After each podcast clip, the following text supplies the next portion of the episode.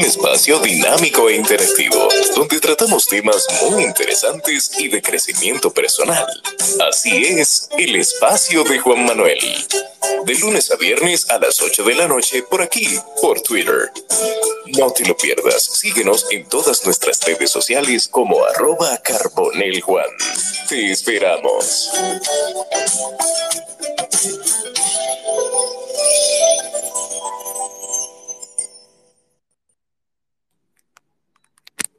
Buenas noches. A un espacio más del espacio de Juan Manuel en Twitter Spaces y también en Spotify en diferido. Más adelante, cuando este espacio finalice, empieza el proceso de migrarlo y de darlo, subirlo en diferido en Spotify, donde estamos como el espacio de Juan Manuel Podcast en Spotify y Google Podcast, Apple Podcast y todas las plataformas de streaming de podcast de su preferencia. Esta noche, antes de iniciar, quiero darle el agradecimiento y las gracias de lo que hacen posible este espacio a los patrocinadores. Este espacio llega gracias a Express Wash. Express Wash, lavado 100% ecológico y detailing acá en Punta Cana, Avenida Barceló, justo al lado de Autorepuesto Montilla, Express Wash, que acabamos de hacer este sábado y domingo la feria para mamá. Exitosa totalmente, donde vendimos productos, se comercializaron productos, se vendieron también y se comercializaron productos de Express Wash y también accesorios, neumáticos y todo lo que tiene que ver con el ámbito automovilístico en la Feria de Mamá. También se vendieron, se programaron talleres, conferencias, venta de terreno, alquiler y todo lo que tiene que ver con el sector turismo inmobiliario y de vehículos en la gran feria para mamá, sábado y domingo pasado y se extendió hasta el día de ayer. En Express Wash, 100% ecológico, detailing, en la avenida Barceló, justo al lado de este repuesto Montilla, patrocinador oficial del espacio de Juan Manuel en Twitter Spaces y también en Spotify. Esta noche yo tengo un invitado especial, una persona que desde que le escribí no dudó en decir que sí. Lo planificamos y entonces traje a, una persona que tiene un amplio conocimiento a pesar de su juventud, el cual me, siento orgulloso de que una persona joven tenga ese conocimiento y ese manejo en la política que pocas veces se ve. Esta noche le, me place invitarle y mencionarle que tengo por acá al señor Juan Ariel Jiménez, economista, cristiano y egresado de la Pucamaima, que hablaremos de algo muy interesante y lo que de una u otra forma nos afecta a todos, y es la economía. Esta noche vamos a hablar de análisis económico y el precio de la canasta básica, con mi invitado especial y una persona a la cual no tengo el placer de conocer, pero sí la estima por su manejo en redes sociales y en la vida política actual. Juan Ariel, bienvenido hermano. Muchísimas gracias Juan Manuel. La verdad es que un inmenso placer poder compartir contigo y con todas las personas que se están uniendo al Twitter Space porque yo creo que los temas país tenemos que discutirlo, tenemos que escuchar distintas opiniones, distintas opciones y todos juntos poder visualizar las mejores políticas públicas para darles respuesta. Entonces, por eso, encantado de compartir en este espacio contigo y con todos. Muchísimas gracias, Juan Ariel. Y, y, sí, sí, tiene toda la razón. Y sobre todo, antes de iniciar, Juan Ariel, yo quiero, como los temas políticos y, y económicos llevan a veces las pasiones a un, a un punto más álgido yo quiero recordarles que este espacio, así como lo he hecho en espacios anteriores, tratemos las preguntas y el tema con respeto, tanto por el anfitrión que soy yo, por el espacio y por mi invitado. Vamos a tratar de que este espacio sea lo más transparente posible, con respeto, con mucha altura, como nos hemos caracterizado en estos dos años y medio que llevamos haciendo estos espacios con diferentes temas. Y recordarles que esto es para debatir, no tenemos que ofender, no tenemos que llegar a un punto de que se tenga que sacar a alguien como lo voy a hacer si alguien cruza la línea del respeto. Juan Ariel, bienvenido hermano y adelante. Muchas gracias. Bueno, yo quisiera iniciar describiendo un poco el proceso de políticas públicas para entender por qué es tan importante una fase fundamental que es la identificación del problema. Yo creo que los hacedores de políticas públicas, los que participamos en el debate nacional, La mejor forma o el mejor ejemplo que tenemos de proceso es el que siguen los médicos con los pacientes. Porque al final el economista, el hacedor de políticas públicas, es un médico de la sociedad. Entonces, si uno de nosotros va a un médico, lo primero que le pregunta el médico es qué usted se siente. A partir de que uno empieza a decirle, mire doctor, me duele aquí, me duele allí, mire doctora, me siento esto, esa persona con el entrenamiento que tiene pasa a identificar si hay un problema o no. Entonces dice, mira, yo creo que hay un problema. A partir de ahí, de haber identificado algo que está mal, procede a hacer una serie de estudios, de exámenes, y nos mandan al laboratorio con muchísimas pruebas, y nos eh, escuchan los pulmones, el corazón, nos toman la presión. ¿Por qué? Porque tienen que ver mucha información para irse formulando ideas de entiendo que la causa del problema es este órgano, es esta función, y solamente cuando ya tiene mucha información, entonces dice, mira, la literatura dice que ese problema en particular que está generando esos síntomas se corrige con este medicamento, con este procedimiento.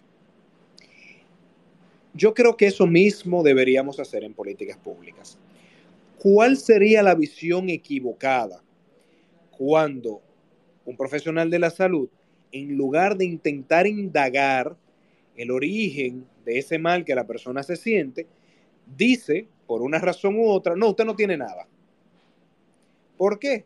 Porque no se está dando el espacio para poder identificar un posible problema. En economía ocurre muchas veces que en lugar de discutir los problemas de la gente, nos vamos al debate del ego donde hay una oposición que quiere hacer mal al gobierno, hay un gobierno que se quiere posicionar como el que mejor hace todo, y al final el problema de la gente, la realidad de la gente queda de lado. Yo creo que eso es incorrecto. Entonces, digo esto porque con el tema de los precios, lo primero que debemos hacer es admitir que hay un real problema que cuando uno ve el incremento de los precios en República Dominicana es más alto que en ocasiones anteriores, donde igual había aumentado mucho el precio de la materia prima, es mayor que en la mayoría de los países de la región. Entonces, sin identificar culpables, no, primero es identificar un problema, porque como dice el refrán, nadie se cura de un problema que no admite. Si alguien quiere salir del alcoholismo, debe reconocer que tiene un problema. Entonces eso es importante reconocerlo. Luego de eso, luego de que se reconoce que hay un problema, entonces pasamos a ver cuáles son las posibles causas. En economía, normalmente la primera pregunta que nos hacemos es, ¿es un problema de oferta o es un problema de demanda? Porque dependiendo de si es de oferta o de demanda, el conjunto de políticas públicas que se utiliza para darle solución a ese problema es distinto. Es decir, no es lo mismo uno tener un dolor de cabeza por falta de sueño que uno tener un dolor de cabeza por hipertensión descontrolada. Entonces, cuando uno ve los datos de República Dominicana, lo primero aquí tenemos un problema inflacionario fuerte. Yo les tengo un dato desde mediados del 2020 al 2023, la inflación en República Dominicana ha sido 21.2%. Eso es mayor que Paraguay, que ha sido 20.7%. Es mayor que Honduras, que ha sido 20.2%. Mayor que México, que ha sido 19%. Mayor que Perú, que ha sido 19%. Mayor que Guatemala, que ha sido 16.4%. Mayor que El Salvador, que ha sido 15.3%. Mayor que Costa Rica, que ha sido 10.7% mayor que Ecuador, que ha sido 5.3, mayor que Bolivia, que ha sido 3.2. Y el dato de Panamá no lo tengo, pero seguro está por debajo de 10. Hay un problema que tenemos que corregir. No brinquemos inmediatamente a identificar culpables. ¿Por qué? Porque algo que nos pasa muchas veces en la discusión política es que creemos que todo lo bueno pasa por el gobierno o todo lo malo es culpa del gobierno. Y los economistas no nos aproximamos a los problemas con un culpable preidentificado. puede haber problemas de estructura económica, puede haber problemas de dinámica económica. Entonces, tenemos que pasar. Cuando habemos, cuando ya hemos dicho que en República Dominicana hay un fuerte problema inflacionario, nos decimos, un problema de oferta o de demanda. Si fuese un problema de demanda, nosotros deberíamos ver una tasa de desempleo muy baja, una cantidad de empresas intentando contratar trabajadores que no encuentra y que por ende tiene que aumentarle mucho los salarios. Ese es el diagnóstico fundamental para la economía estadounidense. ¿Por qué?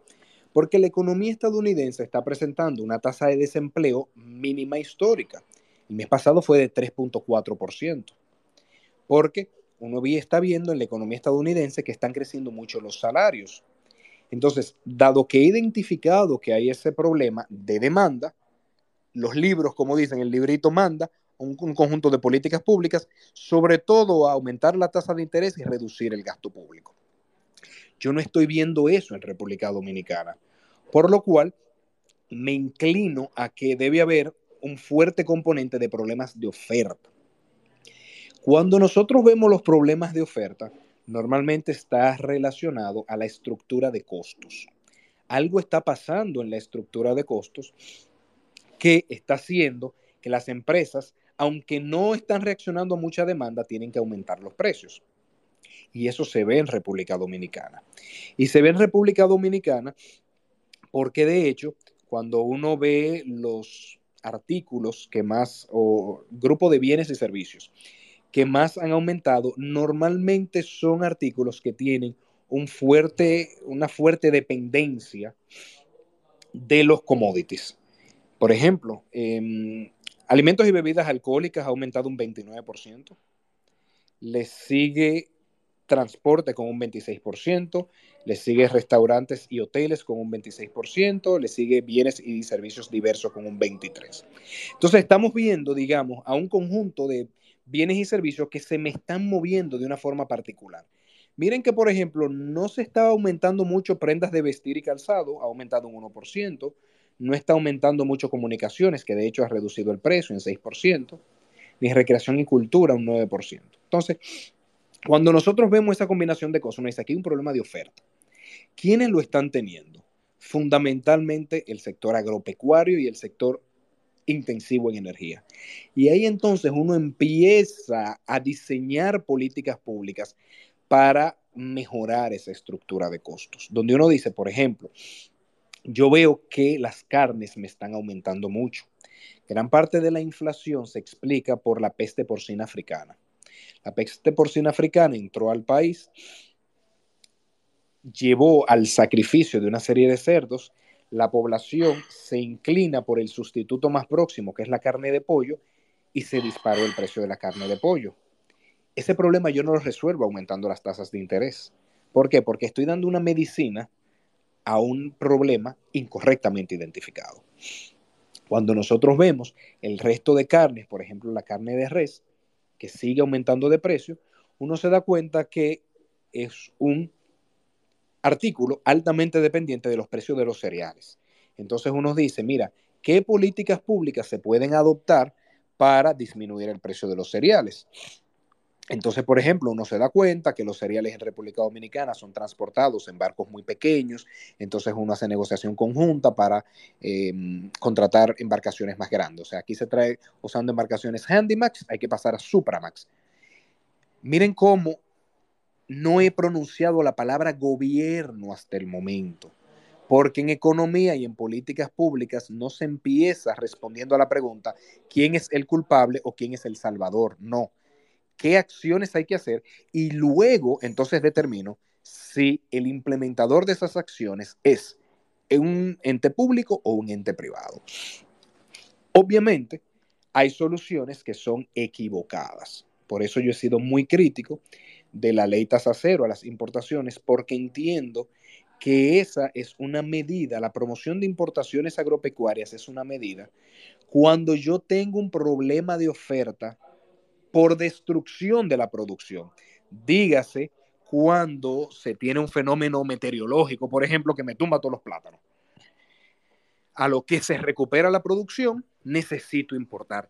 Pero cuando no es un problema de que estamos produciendo menos, sino de la estructura de costos, el set de políticas públicas es distinto. Entonces, con esto quiero decir que nosotros tenemos que pasar, elevar el nivel de debate, no de culpables y héroes, sino de políticas públicas más o menos efectivas para el problema que quiero tratar.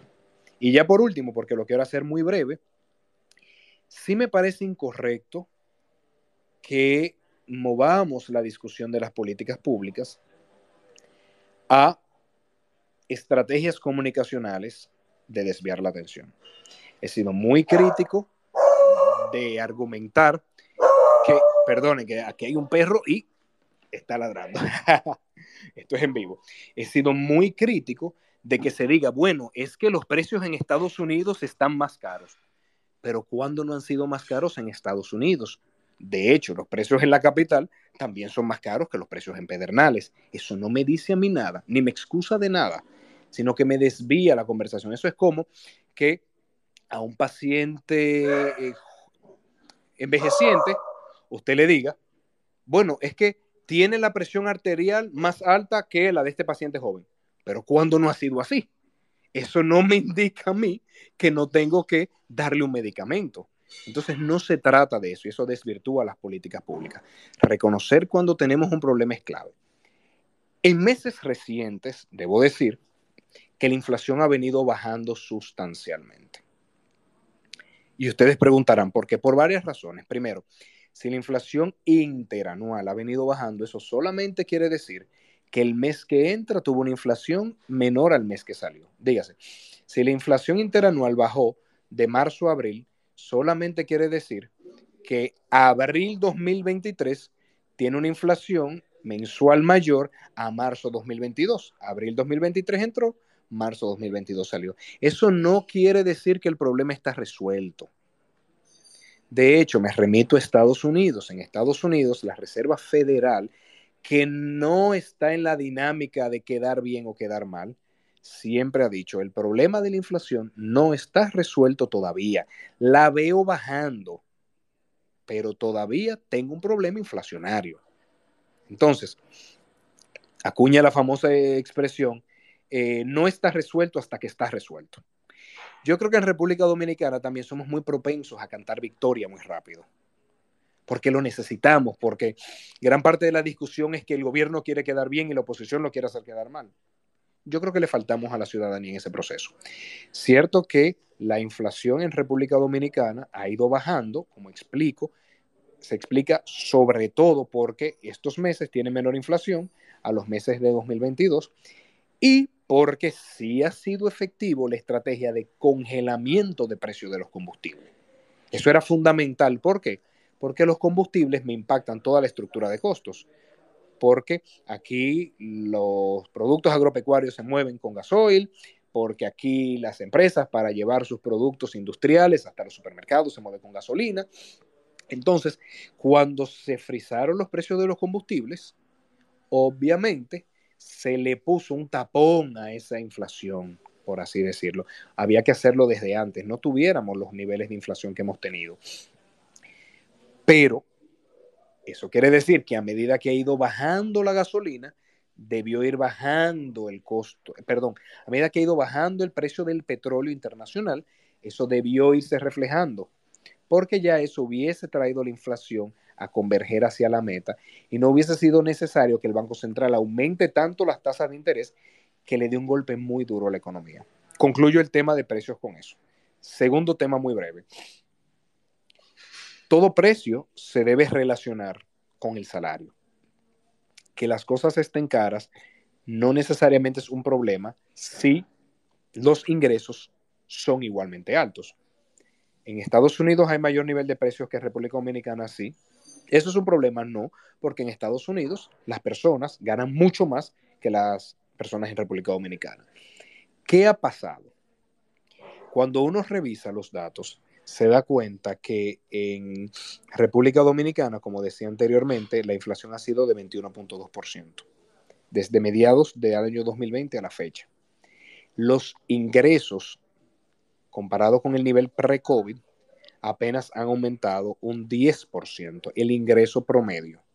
Quiere decir que hemos tenido una pérdida de poder adquisitivo de un 11%, la mayor en décadas. Bueno, no en décadas, en la década, porque fue mayor en 2003-2004. Eso no es lo que ocurre en Estados Unidos. En Estados Unidos los precios han aumentado 15% y los ingresos han aumentado 16%. O sea, que el salario real, que así le decimos en economía, ha aumentado un 1%.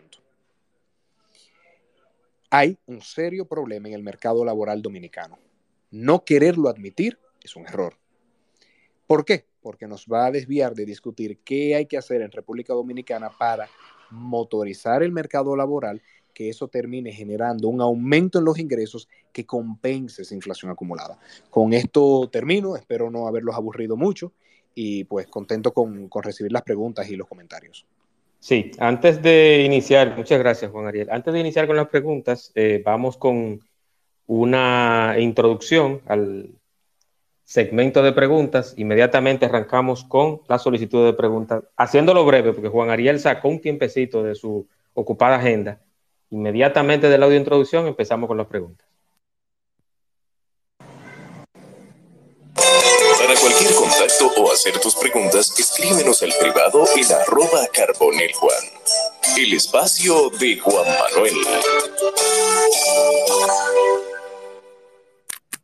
Así como lo escucharon, las preguntas en privado pueden solicitar estar como hablantes, pueden escribirme un email por señales de humo por teléfono, por Viper, como ustedes entiendan. Está en el espacio de Juan Manuel y hablamos con el señor Juan Ariel Jiménez y hablamos de economía, hablamos del precio de la canasta básica y tenemos Juan Ariel a José Reyes.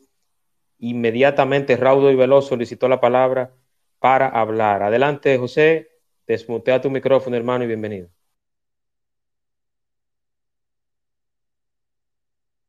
Juan Ariel, tengo dos preguntas y admiro y aprecio mucho esa inteligencia que resaltaba al inicio nuestro querido amigo Juan Manuel. Dicho eso, llevamos años recibiendo noticias del crecimiento económico en el país. Sin embargo, ¿en qué se ha beneficiado la clase pobre, según tu juicio, de ese vasto e inflamado que siempre se pregona crecimiento económico? Viene la segunda pregunta.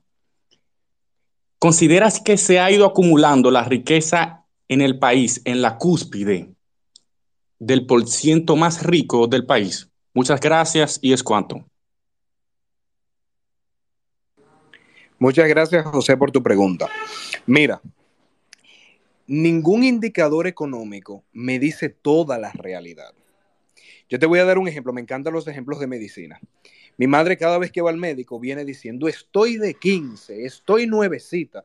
Ajá, mami, ¿y por qué? Oh, porque el azúcar me salió bajita. Digo yo, mami, y todo lo demás. No, no, no, no, si el azúcar sale bajita, eso es que uno está bien. Digo yo, oh Dios mío, pero qué doña más difícil. Y yo, no, mami, espérate. Y tengo que hablar con los doctores para decirle, ajá, mire, y cómo están su pulmón, y cómo está su corazón, y cómo están sus riñones. Pero ella dice, no, si el azúcar está bajita, está bien. Con esto te quiero decir, el hecho de que crezca la economía no quiere decir que todo en el país va bien. Y eso es un error que cometemos los economistas.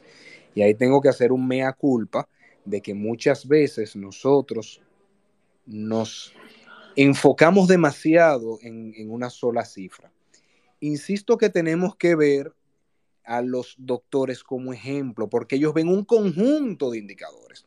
Es verdad que República Dominicana ha crecido a lo largo de todos estos años, ha crecido mucho. República Dominicana en las últimas cinco décadas ha sido líder de crecimiento regional. De hecho, hemos tenido un crecimiento de 5%.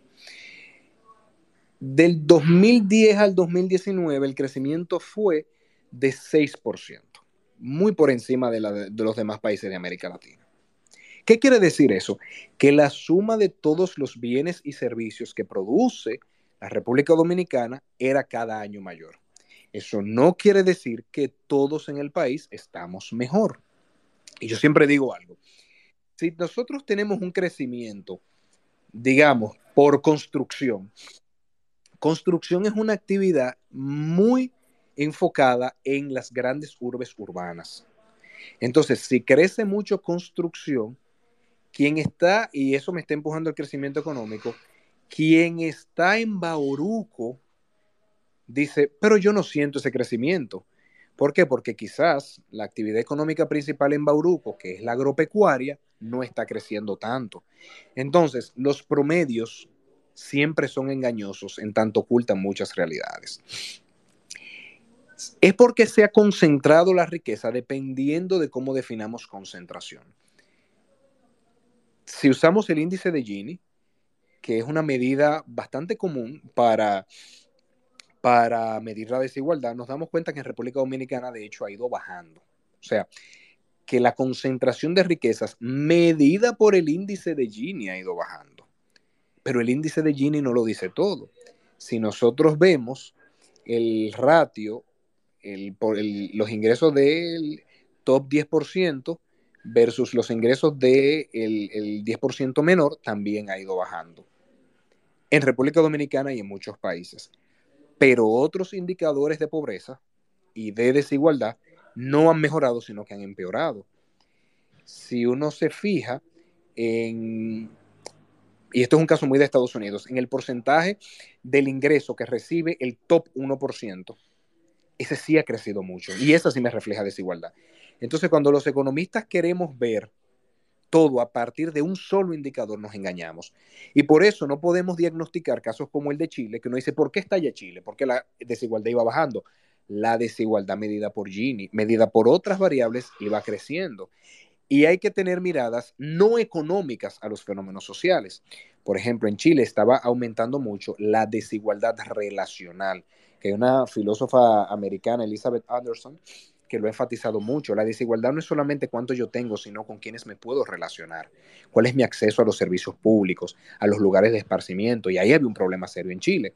Entonces, con esto, y, quizás di muchas vueltas, pero es para explicarte que es cierto que la economía dominicana ha crecido mucho, eso ha permitido la creación de muchos empleos, eso ha permitido una reducción de la pobreza monetaria, pero a pesar de eso, seguimos preservando muchos problemas que a menos que no lo visibilicemos, que a menos que no lo admitamos, entonces nosotros vamos a estar haciéndonos la vista gorda de tanta gente que necesita otro tipo de políticas públicas. Correctamente, muchísimas gracias. Vamos en este mismo orden, como lo voy a mencionar, con las preguntas. Y recuerden, traten de ser un poquito escuetos y directos para estos 15 minutos, 18 minutos que faltan por este espacio, lo aprovechemos al máximo. Al máximo, perdón. Vámonos con Diógenes en este mismo orden. Diógenes, Jorge y John Snow o John Show. Adelante, Diógenes. Desmutea tu micrófono, hermano. Bien, buenas noches. Gracias. Eh, saludo a todos, especialmente a, Chanel. Soy seguidor fiel de Chanel.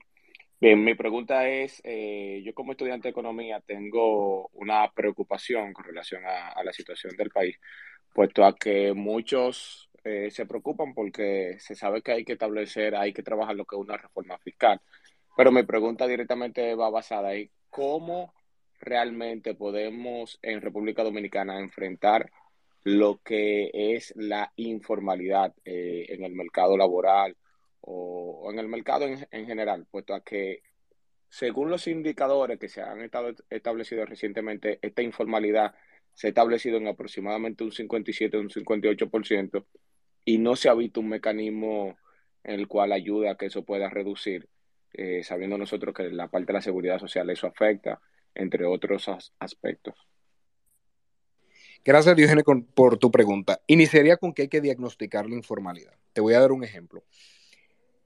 Gran parte de la literatura económica, que por cierto se produce para explicar problemas de países desarrollados, describe la informalidad como un proceso racional de los agentes económicos donde luego de hacer un análisis costo-beneficio, deciden que entrar a un mercado más pequeño, pero libre de las regulaciones y de los compromisos fiscales y de seguridad social, es mejor para ellos. Eso, eso te dice, mira, ¿por qué un desarrollador de software prefiere ser proveedor de sus servicios y no emplearse en una empresa. O sea, eh, prefiere ser outsource y no empleado de una empresa. Entonces dicen, bueno, lo que pasa es que el costo fiscal es muy alto, el costo de seguridad social es muy alto y todo lo demás. Mi visión es que ese no es el caso de República Dominicana.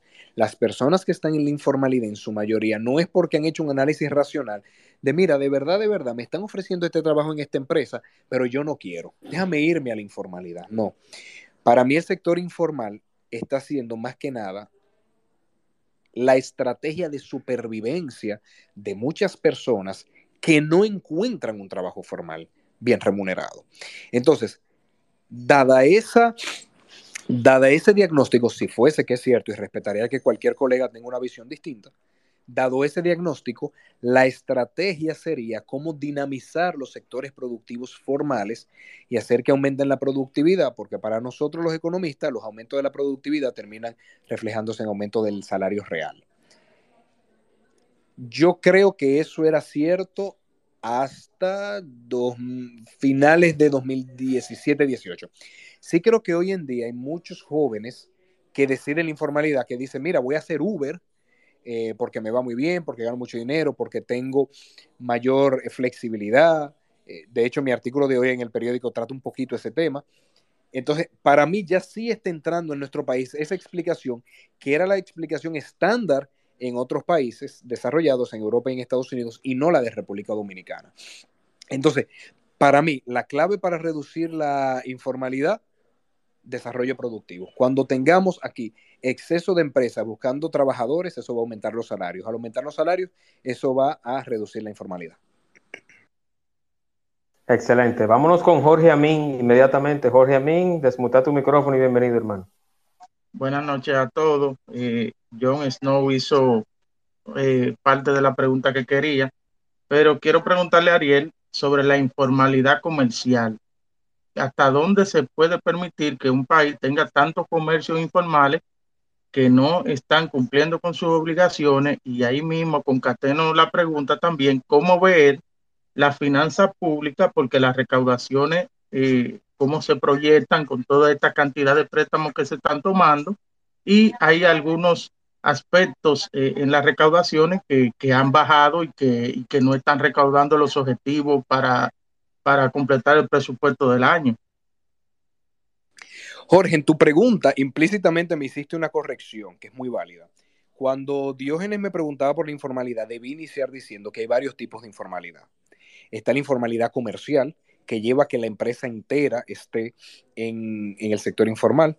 Está la informalidad laboral, que a su vez se subdivide en personas informales en empresas formales, personas eh, informales que son cuentapropistas. Bueno, o sea, debí, eh, debía haber hecho quizás ese preámbulo. Pero ya me tratas el tema de la informalidad comercial. Entonces, la pregunta sería, ¿por qué hay empresas que están escapando? Y todo depende de cómo definamos informalidad porque hay empresas que están escapando de obligaciones tributarias y de seguridad social.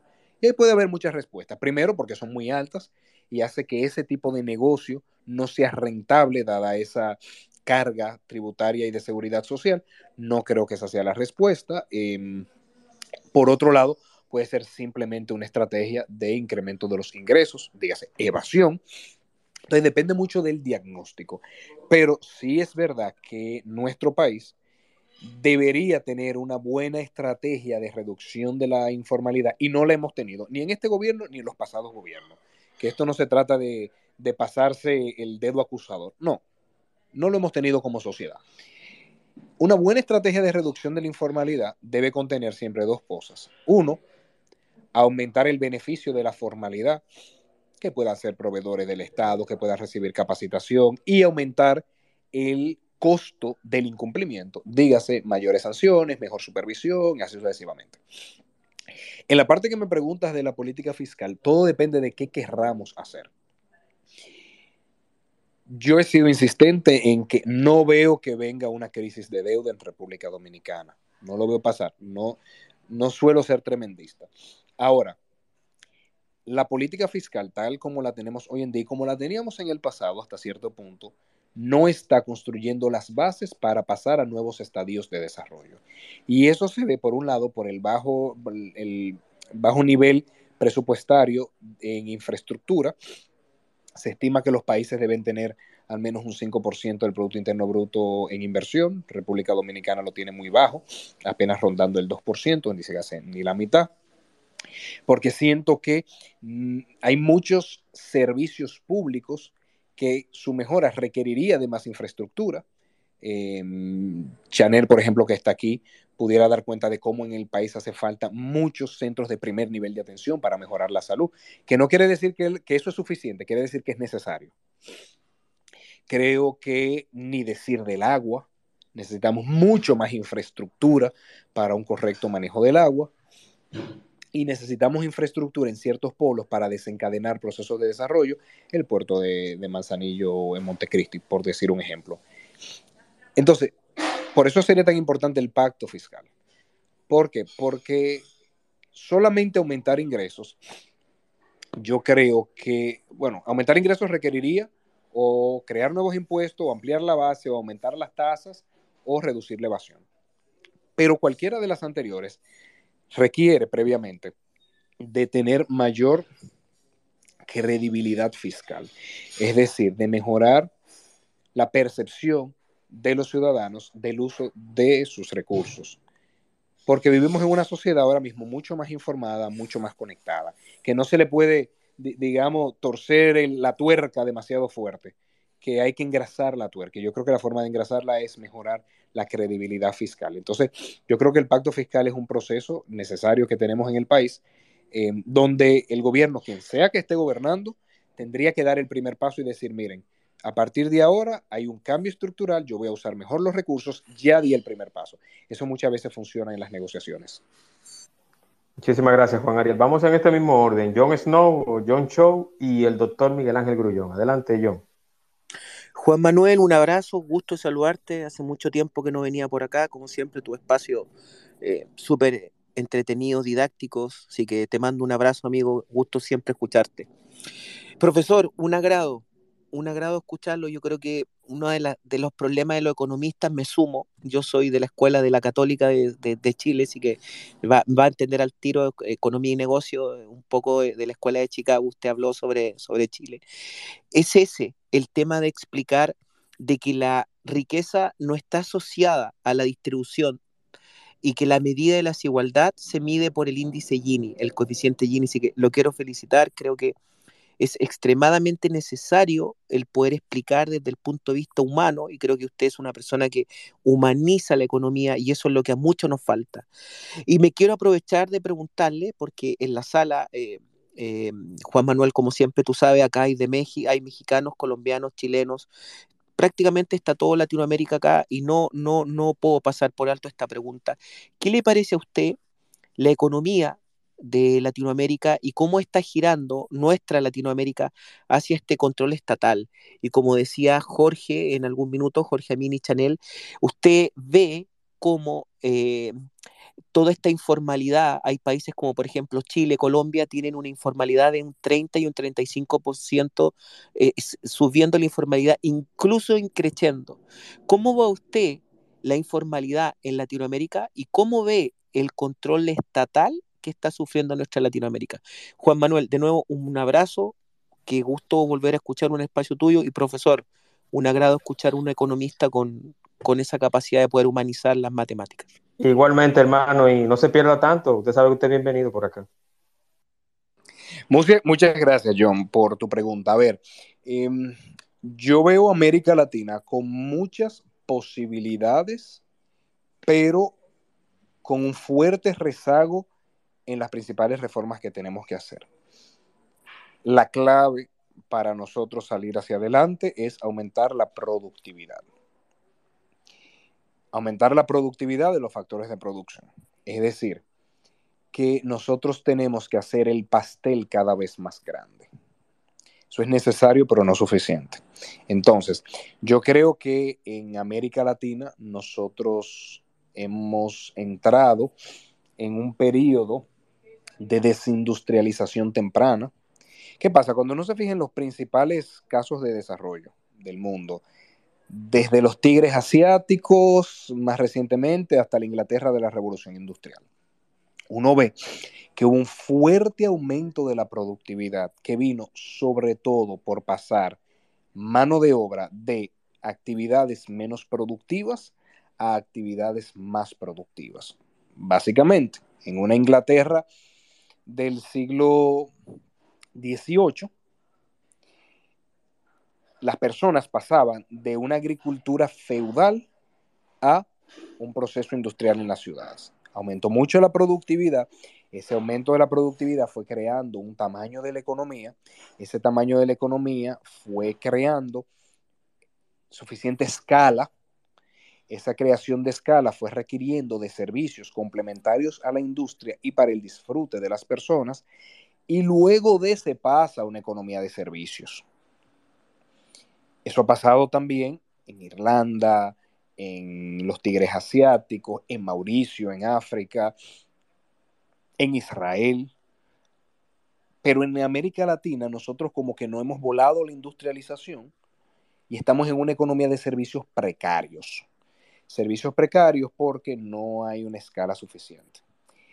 Claro, una estrategia de industrialización ahora sería mucho más difícil. ¿Por qué? Porque se están automatizando muchos trabajos y por con, lo cual reduce la, necesidad de mano de obra y porque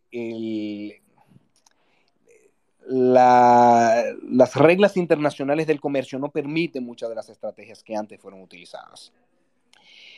Con lo cual, yo creo que nos, cada economía tendrá que buscar su espacio. Nosotros, la mayoría, estamos estancados en la trampa del ingreso medio y ahí debo resaltar a la República Dominicana. Los dominicanos nos quejamos mucho, eso es bueno porque da sentido de urgencia, pero nos va mejor que la mayoría de los países.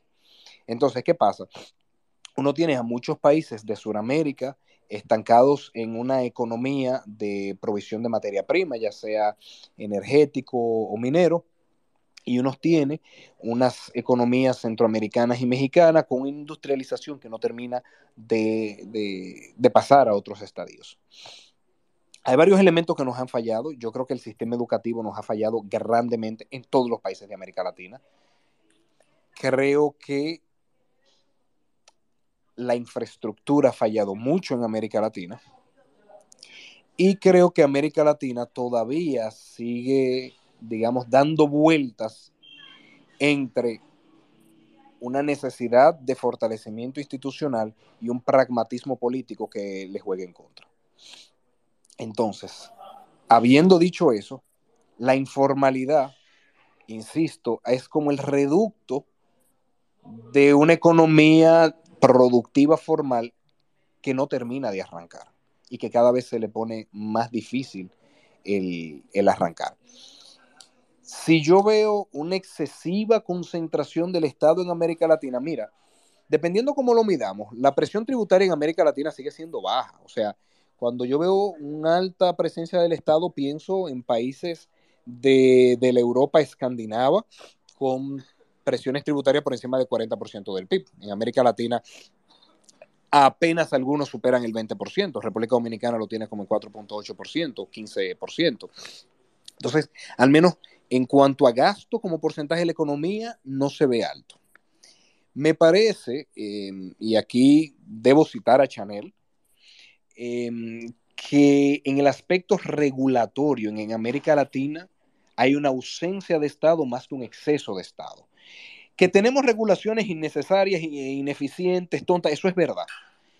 Pero la capacidad regulatoria fuerte para controlar grupos económicos oligopólicos que predominan en la región, no la tenemos. Y bien pudiéramos irnos a, las dinámicas de economía política, donde hay como una trampa de un sistema político que depende de los recursos de grupos oligopólicos, grupos oligopólicos que luego trancan eh, regulaciones, trancan la competencia y así sucesivamente. No estoy hablando de ningún país en particular, estoy hablando de la región como un todo. Entonces, yo creo que aunque veamos un, viraje hacia la izquierda en América Latina, que se está viendo en la mayoría de los países, todavía no veo control estatal de los medios de producción, que sería, digamos, la, etapa que más se le teme a, a los procesos de participación del Estado.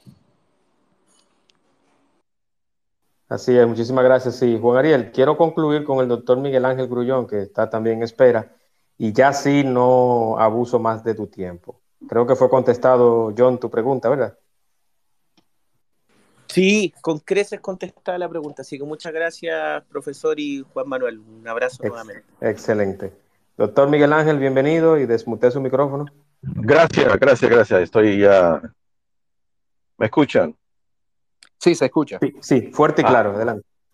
Muy bien, muchas gracias, Juan Manuel, y un gran saludo a Juan Ariel. Eh, es un, es un placer tener a, a un caballero de, de, de este, de este tipo de políticos que, que necesitamos que adecenten la política en la República Dominicana.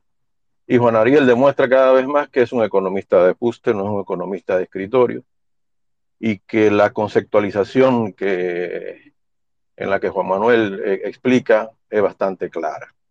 Mi pregunta va en la siguiente. Constantemente vemos comparaciones de países con la República Dominicana en relación a la inflación y a la canasta básica.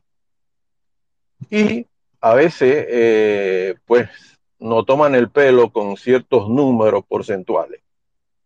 Yo quisiera saber cuáles son las variables que necesitaríamos para medir República Dominicana con otros países del área y saber exactamente eh, en qué nivel estamos en cuanto a inflación y en cuanto a la canasta básica en comparación con otros países. ¿Qué debo yo tener eh, en cuenta para hacer comparaciones eh, más eh, exactas y que, y que no tengamos ese, esos sesgos que a veces presentan en algunas tablas?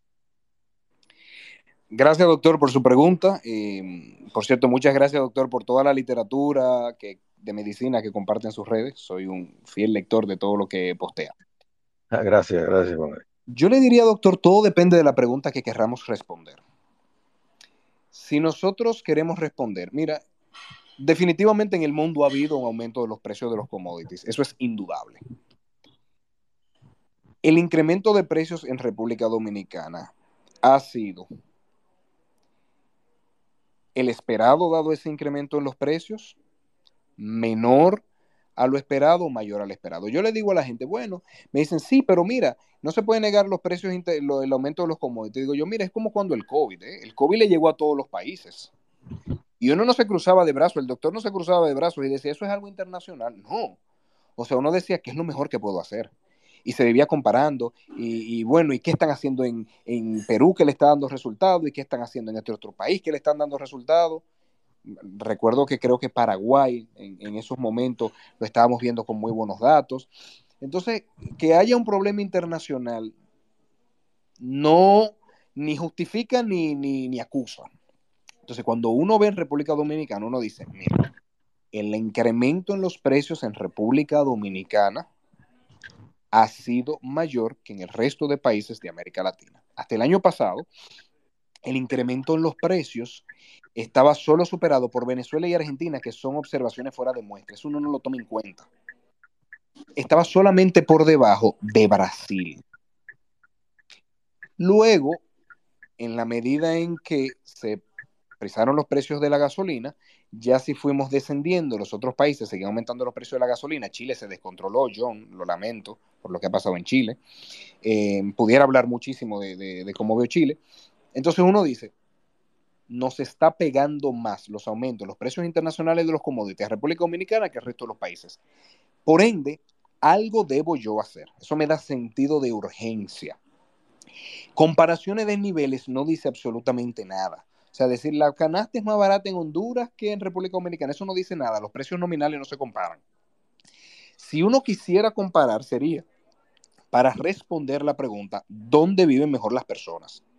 Y ahí nosotros sí pudiéramos decir cuál es el porcentaje del ingreso laboral que es usado en la canasta base, en la canasta familiar.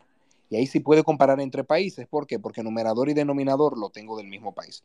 Numerador precio de la canasta, denominador los ingresos laborales. Ahí sí, pero solamente para responder la pregunta de dónde está mejor la gente, no para responder la pregunta quién lo está haciendo mejor, que está dando resultados, que no da resultados. Entonces, eso no funciona.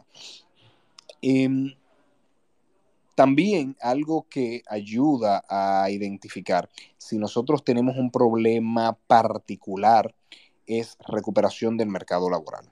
Normalmente las, las comparaciones se hacen en tasas de crecimiento o en ratio, nunca en niveles nominales. No dice nada, insisto. Em, cuando yo veo, cuando, cuando, yo me hago análisis y veo los glóbulos rojos en 20, eso a mí no me dice nada. Un doctor sí sabe si eso es bueno o es malo porque tiene un parámetro de comparación. Y dice, para personas de su edad, sanas, eso debe estar entre este número y este número pero el 20 no dice nada por sí mismo si no se tiene un parámetro de comparación. Y en economía los parámetros de comparación son normalmente ratios, por eso se habla de deuda como porcentaje del PIB, reservas internacionales como porcentaje de los meses de importación, eh, niveles de informalidad o como incrementos, crecimiento económico para decir que estamos, somos más dinámicos que el resto de los países, inflación porque es una tasa de crecimiento. Entonces, todo depende de qué pregunta se quiera contestar. Excelente. Gracias. a usted, doctor Miguel Ángel, gracias a John, a todos los que participaron, Juan Ariel, muy agradecido. Y me suscribo a, a la apreciación y al comentario del doctor Miguel Ángel. Yo creo que políticos como tú es que necesitamos, independientemente, independientemente de la bandería política, eh, esa lucidez y ese, esa humildad y ese conocimiento que tiene, yo entiendo, entiendo y considero que tienen que tenerlo todos los políticos. Y me, siento agradecido y honrado de tenerte por acá. Juan Ariel, espero que este no sea el último, eh, sino el primero de muchos espacios que vayamos a hacer por acá en el espacio de Juan Manuel. Antes de que te despidas, Juan, yo sé que estoy abusando un poquito más del tiempo y me pasé, pero voy a, a, pagarte ese tiempo, no te preocupes. Pero quiero hacerle la, bienvenida eh, y hacer nuevamente la recomendación de que mañana tendremos a la doctora Yulisa Espaillat. La doctora Yulisa Espaillat es cirujana vascular y endovascular y hablaremos sobre insuficiencia venosa. Mañana, 8 de la noche, en el espacio de Juan Manuel, en Twitter Spaces y también en Spotify en diferido. Que quiero resaltar que tenemos 107 episodios en Spotify del espacio de Juan Manuel, desde el capítulo 1 hasta el 107, todo lleno de informaciones y de buenos invitados. Juan Ariel, muy agradecido hermano y los que no te siguen, yo quiero que tú des tus redes, por favor. Muchísimas gracias, Juan Manuel, por la invitación. Feliz de participar. Yo creo que el debate enriquece, enriquece la democracia y enriquece las políticas públicas. Mis redes, Jiménez N. Juan, en Twitter. Instagram no lo uso mucho porque no lo sé usar. No, no, no sé para qué subir fotos, eh, pero alguien me enseñará algún día y me, dirá qué fotos subir. participo más en Twitter, Jiménez N. Juan. Así es, muchísimas gracias. Gracias a Chanel, gracias a doctor Miguel Ángel, a John desde Chile a todos los que participaron y los que estuvieron como oyentes también. Les recuerdo mañana Insuficiencia Venosa con la doctora Julissa Espaillat en el espacio de Juan Manuel en Twitter Spaces y en diferido en Spotify. Buenas noches y le dejo con el audio de despedida, señores, y hasta la próxima. Buenas noches, gracias.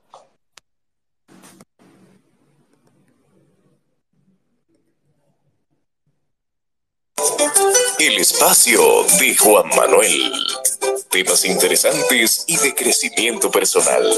Por el día de hoy ha sido todo, pero mañana te esperamos aquí en el espacio de Juan Manuel. Gracias por acompañarnos y hasta la próxima.